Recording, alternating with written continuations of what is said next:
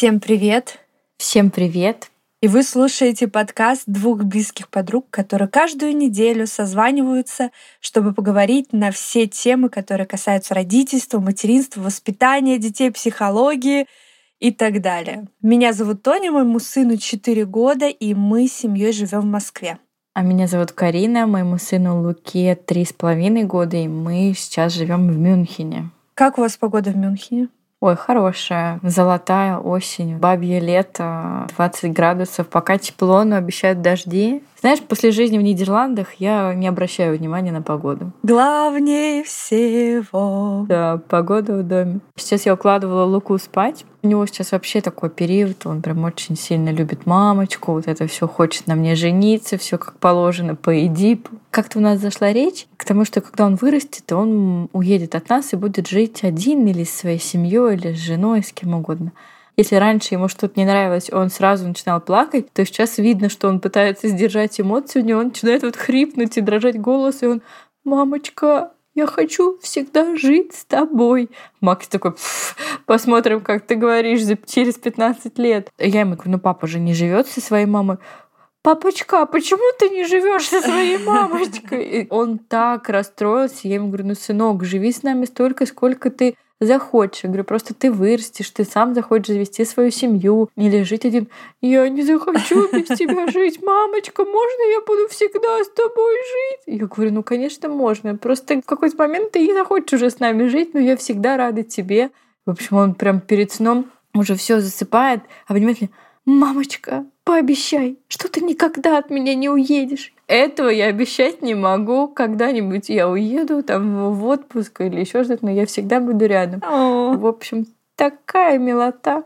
Эти милые моментики прямо в душеньку. Да, да. Особенно перед сном, да, они все такие милые. Такие сладкие. Поговорить сразу хотят, о чувствах своих рассказать. Вообще. Лишь бы не спать. Да. Такие моменты, какой бы ни был тяжелый день, неделя в моем случае, Лука адаптируется к саду. В прошлый понедельник он приболел, у него всю неделю был насморк, а в наш сад нельзя водить детей с насморком. Тоже объясняла долго Луке. Он говорит, ну в Роттердаме же можно ходить с соплями в сад. Я говорю, ну в Германии нельзя, дружок, поэтому сидим дома. Неделя была не из легких вообще. Работать с ребенком из дома это просто очень нелегко. Ну да, ну ты уже закаленная дама. Закаленная, но все равно я описываю своим подругам, что я как птица Феникс. Ребенок идет в сад, ребенок спит по ночам, ребенок спит в саду, и ты только расправляешь плечи, ты начинаешь нормально работать, у тебя появляется время на себя, на спорт элементарно, дома какую-то тренировку сделать. И тут все, ребенок остается дома, и ты опять Да. такой. «М-м-м». Дети — это непредсказуемые существа в нашей жизни. С ними вообще ничего не запланируешь. Моя начальница сказала мне, перестань вообще на что-либо надеяться, просто принимай Да. это. Дети, ну, они действительно постоянно болеют, а то, что я постоянно рисую себе картину в голове, вот, Лука пойдет в сад, и я буду делать то-то, то. Вот у меня постоянно такое. У тебя есть такое, что вот прям заживем? Да, конечно, конечно. Я даже боюсь теперь что-то озвучивать. Ну что ж, говорит, мы с тобой Патреон с августа пытаемся сделать. Мы с Тони говорим, вот сейчас у нас дети будут ходить в сад, и сделаем этот Патреон. И записываться мы будем с утра, понимаешь, пока дети в саду. Ну вот что-то время 12 часов ночи воскресенье, и ни разу мы еще с тобой с утра не записались.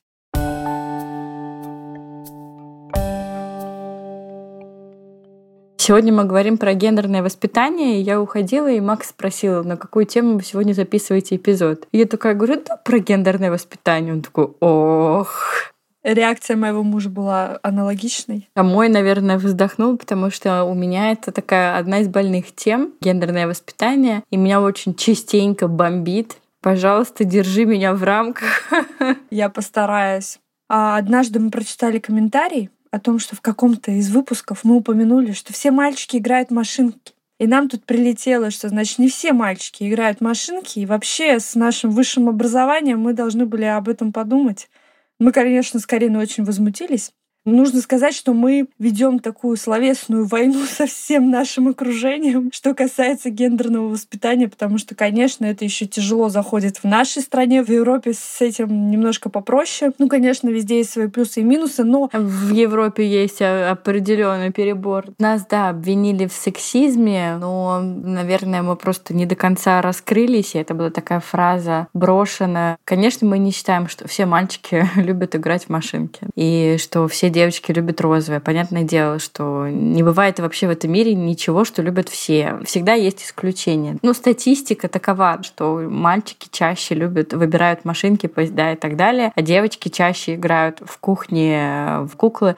И опять же, тут есть определенные стереотипы. Ну, давай поговорим с тобой про пол и гендер, потому что есть небольшие различия, да, что пол — это то, что дается биологически, это то, что закладывается у ребенка на этапе, когда он эмбрион мужской или женский пол. Гендер — это более сложная система, это такой социальный пол, гендер, он уже у человека появляется после рождения, когда ребенок начинает жить в социуме в возрасте трех-четырех лет. Да, ты начала говорить про Европу. Не могу говорить про всю Европу, да, потому что в той же Европе есть э, страны, которые еще далеки до этого, но я могу говорить конкретно про Нидерланды. Это страну, в которой я жила и которую я очень люблю. Да и в Германии сейчас это тоже, насколько я понимаю, есть. Наоборот, хотят вообще уйти от какого-либо гендерного воспитания, от гендерных установок. Они стараются практиковать гендерно-нейтральное воспитание. Мало того, в Нидерландах появился третий гендер, то есть никакой гендер. Человек может поставить в паспорте, что у него нет мужского или женского пола, что его гендер неопределенный. Да? У них уже это есть в паспортах, есть люди, которые не определились своим гендером, есть люди, у которых меняется этот гендер.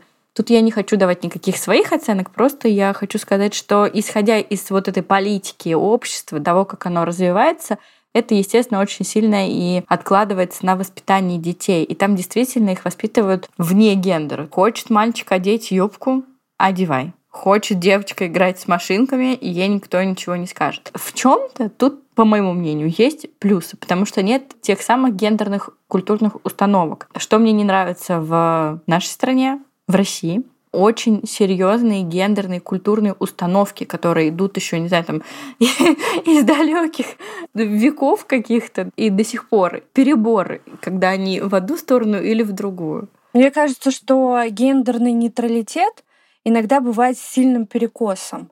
То же самое в России у нас бывает сильный перекос в другую сторону. Но в России это понятно, почему у нас происходит. У нас поколение, прошлое поколение, я имею в виду, которые пережили войну, и там были, знаешь, такие установки о том, что мужчина не должен расслабляться, мужчины не плачут. Это идет далеко из прошлых веков, потому что они чаще всего находились в мужском обществе, и в мужском обществе было принято так, чтобы выжить. И это вот у нас тянется из поколения в поколение. Сейчас, даже не сейчас, мне кажется, лет 20-30 уже идет новая эра, люди начинают пересматривать эти гендерные установки. Например, мы с тобой, да, мы уже то поколение, которое иногда бьет ножкой, когда говорят, что мальчики не играют не знаю, в дочки матери, да. папы дети, мальчики не играют в кухню и так далее. Сейчас, мне кажется, вот наше с тобой поколение уже более осознанно относится к этому всему. Почему-то мне кажется, что апдейт этого гендерного воспитания делаются именно в плане только мальчиков. Как тебе объяснить?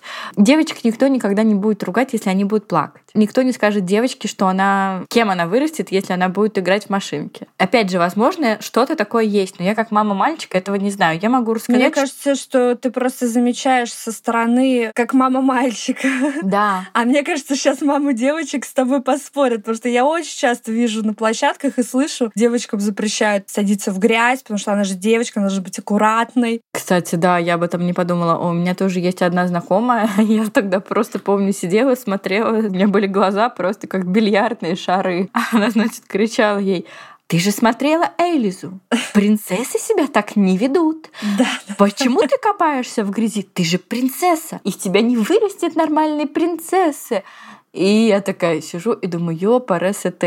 Да, стоит мне взять свои слова брата, но так как я мама мальчика, я могу начать изливать. Я была летом в России, И в этот момент у меня как раз и началось это. До этого так получилось, что мы переехали с Лукой, когда ему было год и восемь в Нидерланды. И в Нидерландах все экстра-супер-пупер толерантные. Ну, нет вообще такой другой толерантной страны, так как Нидерланды — это вообще первая страна в мире, которая разрешила однополые браки. И по, мне кажется, толерантности с голландцами не сравнится ни одна страна мира. Ну, короче, я вообще жила в своем этом пузыре, ничего не знала. В июле приехала в Россию. И все. Тоня не даст мне соврать, я постоянно ей писала гневные сообщения, значит, как меня все тут достали. Первое, что было, это длинные волосы моего сына. Если кто-то подписан на наш Инстаграм, они должны понимать и знать, что, во-первых, у моего сына не такие уж длинные волосы. У меня длинные волосы, да, у меня волосы по попу. Так вот, э, девочки, я очень устала объяснять своим родственникам и знакомым в России, да, что э, ну, Луке абсолютно обычная стрижка в Нидерландах и в Германии, может быть, ты видела видео, да, из голландской угу. школы я тебе отправляла. Там все мальчики, ну, большая часть мальчиков с удлиненными стрижками. Когда я жила в Нидерландах, в принципе, если у мальчика был супер короткий вот прям ежик, по нему сразу можно было понять, э, выходец из какой он страны. Турки так стригутся, поляки. То есть можно было понять, что он иммигрант какой-то. А в России, значит, мне говорили, что если у мальчика вот длинные волосы, и меня один раз спросили, а вы не боитесь, что он вырастет геем. Я подумала, как же это было бы просто, если бы просто наличие длинных волос влияло бы на твою ориентацию. И когда у меня это спросили еще один раз, а не боитесь ли вы, что это как-то повлияет на его ориентацию, я просто спросила, а вы не боитесь, что ваш ребенок алкоголиком или наркоманом вырастет? Во-первых, я не понимаю, почему люди боятся геев. Ну, окей, да. Но как вообще можно подумать, что длинные волосы, и тем более у Луки вообще не длинные. Я понимаю, что они были длинные, ну, как у рокера какого-то, знаешь, вот моей длины. Тогда да, тогда еще могли быть какие-то вопросики. Но тут просто ребенок с удлиненной стрижкой. Также про установки российских детей. Мне приходилось двум детям объяснять, что Лука не девочка, например. Да, они думали, что он девочка, потому что... Ну, не привыкли, наверное, да, видеть. Да, не привыкли. Вот я, например, объясняю Луке какие-то вещи. Я вообще стараюсь его растить как-то далеко от вот этих установок. Я ему не говорю, что розовое носят только девочки или что в куклы играют только девочки. Про розовое он когда-то сам меня огорошил. Мы вообще с Максимом не могли понять, откуда он усвоил, что розовый — это цвет девочек. Мы ему так никогда не говорили. Но в какой-то момент он сказал, мам, ты чё, типа розовая только девчонки носят? Ну, потому что ребенок, он же наблюдает, он же видит, что девочки, ну, в основном, они же ходят в розовом и любят розовое. И э, несмотря на то, что вы это можете и не афишировать... Да, мы не транслируем это, но это где-то получается. Не, ну, слушай, ну, во-первых, начнем с того, что гендерное воспитание — это нормально, потому что мы все родились мальчиком и девочкой. Но вот эти гендерно-культурные установки, они действительно могут отложить э, негативное влияние на психику ребенка. Ты сейчас привела этот пример, я приведу другой пример. У меня Олег зашел в детский магазин и прям вот, знаешь, вцепился в коляску. Мама, купи мне коляску, я хочу. Мы тогда жили в Австрии, проблем с этим вообще не было. Как отреагирует австрийское общество, на это меня не волновало. Но тут, понимаешь, я скидываю это видео, как у меня Олег идет по Штефан Плац и везет эту коляску, в которой у него лежит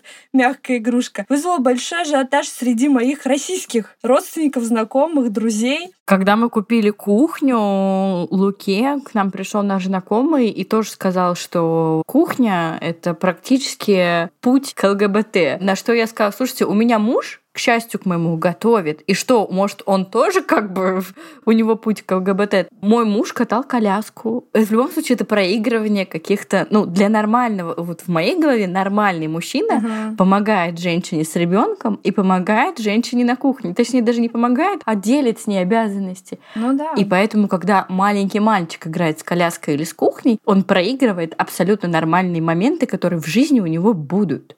И гораздо хуже, если с детства не допускать мальчика к готовке, к играм с куклами, и потом мы получаем вот этих мужчин, о которых мы читаем на женских форумах, что они с ребенком не могут сидеть, не помогают, что это типа они считают, что это женские обязанности. На кухне не могут себе раз... еду разогреть. Да мы сами воспитываем этих мужчин. Мы сами их выращиваем. Ну да, да. Со старшим поколением в основном приходится спорить и отстаивать эту точку зрения, и многие не готовы вообще ее принимать. Не готовы. В Австрии у нас такого не было.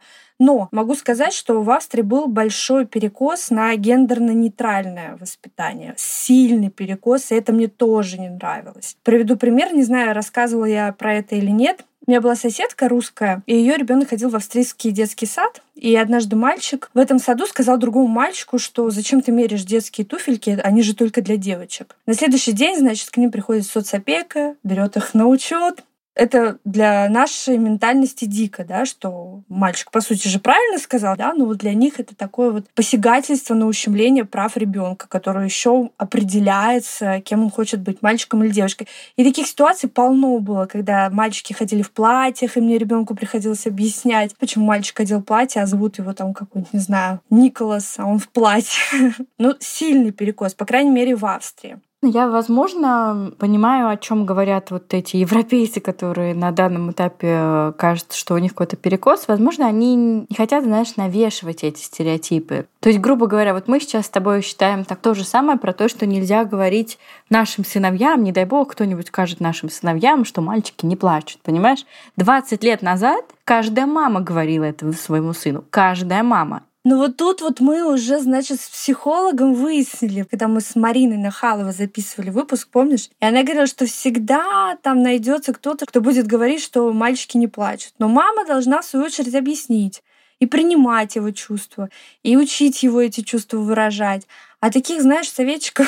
Нет, но меня все равно это раздражает, честно говоря. Это меня триггерит, когда мальчикам не разрешают плакать, потому что если вы вбьете в поисковике про гендерное воспитание, про мальчики не плачут, вы получите кучу статей про абьюз. Ну да, да, это к этому приводит. Мальчики, которые подавляли свои эмоции, да. Это приводит именно к этому. Только проживая чувства, можно научиться их контролировать. Если ты не будешь проживать их, ты будешь их в себе копить, и таким образом мы опять легко вырастим мужчин, которые не понимают, не слышат чувства другого человека, не могут выразить свои чувства. И вот тебе получаются поколения каких-то хреновых мужиков, которым говорили, что мальчики не плачут. Поэтому я считаю, что мальчикам нужно разрешать плакать. Потому что из мальчиков, которым в детстве можно плакать, из них не вырастают какие-то нюни. Из мальчиков, которым в детстве сочувствуют, из них тоже получаются не нытики. Из них вырастают чуткие люди, которые умеют сочувствовать и понимать боль другого человека. Поэтому давайте разрешать мальчикам плакать. Даже с точки зрения биологии да, наступает возраст гормональный у мальчиков, когда они могут уже легко сами по себе контролировать свои эмоции и сдерживать слезы. Это начинается с момента переходного возраста. Действительно, мужчины, они там менее плачущие, чем женщины, потому что у них по-другому развита эта эмоциональность. Но в принципе запрещать и блокировать ребенку эти эмоции я столько просто в жизни слышала вот это «ты что, как нюня, ты что, как плакса» в адрес мальчиков. Мне просто хотелось по губам бить.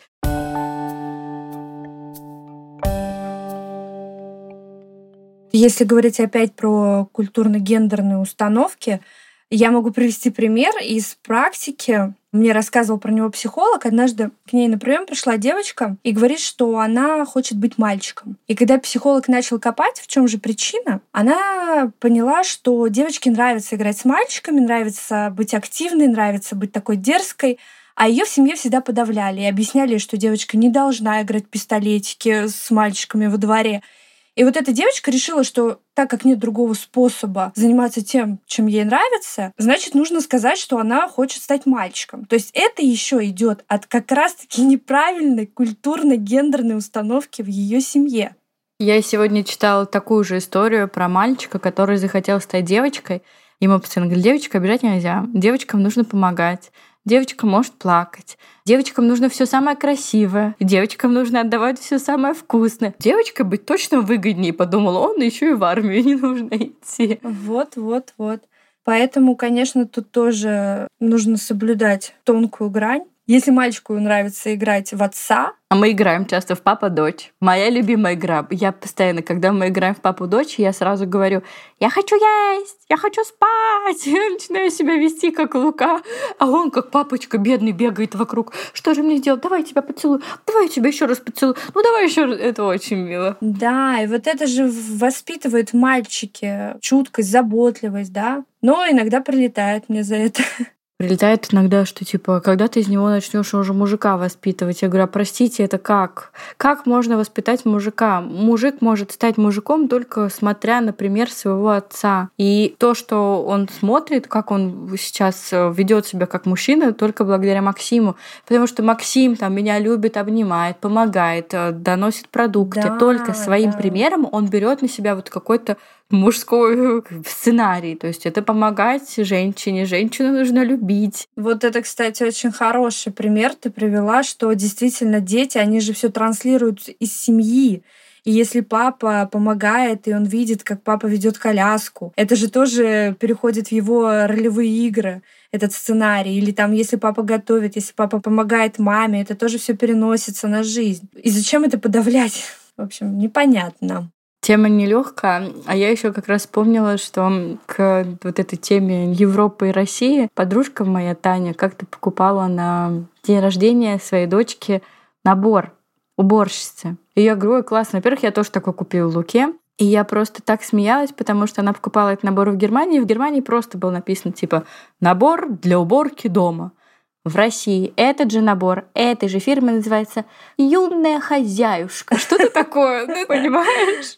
А, еще там описание было такое, что это научит маленькую девочку с детства следить за домом. Таня мне говорит, что они хотят с детства, домработницу, что ли, какую-то вырастить. Ну да, да. Есть, да, такое и у девочек тоже, и со всеми этими платьицами частые комментарии, что у вас же девочка, наверное, она должна носить платьице, почему она там в каких-нибудь штанах все это есть. Но мне хотелось бы, конечно, чтобы в нашем обществе постепенно искоренялись вот эти прям установки. Угу. Чтобы мальчики могли плакать, девочки могли носить синее, девочки могли играть в машинки, играть в поезда. Мальчики, блин, если они захотели, могли играть в куклы. Да, да, я в этом тоже ничего страшного не вижу. И... Наверное, нужно когда-то прийти к какому-нибудь психологу с этой темой. Но, кстати, что я хотела сказать, даже насчет вот этих игрушек. Вот что Олег играл с коляской, у Луки был угу. тоже период, естественно, за который я тоже огребла, когда Лука играл с пупсиком. У него был маленький пупсик, я ему сама его купила. Он играл, и я, естественно, получила кучу комментариев от э,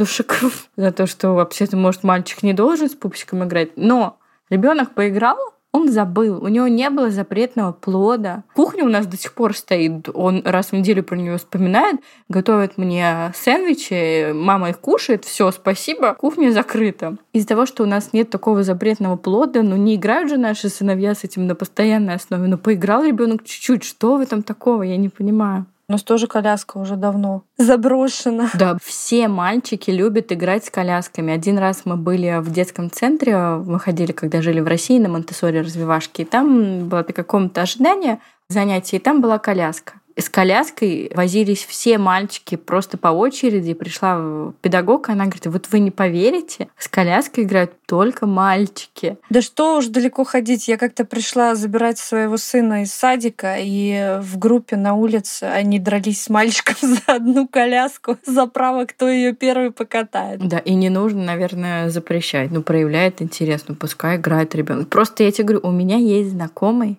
Ой, вот он не разрешил своему ребенку подойти и поиграть в кухне к детской, потому что в кухню играют только представители ЛГБТ, понимаешь? Он не подпустил своего ребенка к кухне. И я вообще не понимаю, как это? Ну, это что?